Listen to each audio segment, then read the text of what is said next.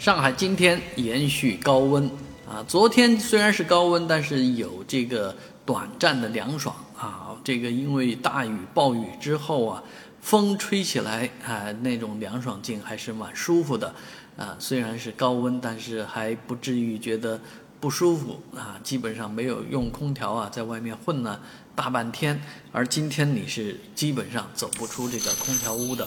中午时分呢，市区也发布了啊高温橙色警报啊，基本上橙色警报这样的级别就是非常厉害了。而这位法国人一个人跑到长城上啊，这个观赏风景的这个视频呢，也到处热传啊，因为这个地方实在是太热，北方已经四十多度了啊。外国人说不到长城非好汉，而中国人说的是好汉不吃眼前亏。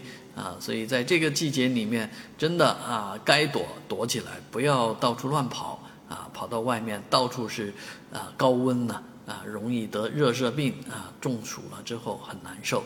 而在这样的季节里面，我们也不能不说要维持一个城市的运转，好多人都不得不辛苦的在户外辛苦的劳作。啊，本周基本上维持这样的一个高温态势，二十八到三十七度之间。啊，到周末啊，因为有雨，会稍微降温一点。啊，希望在这样的天气里面呢，你的心情平稳。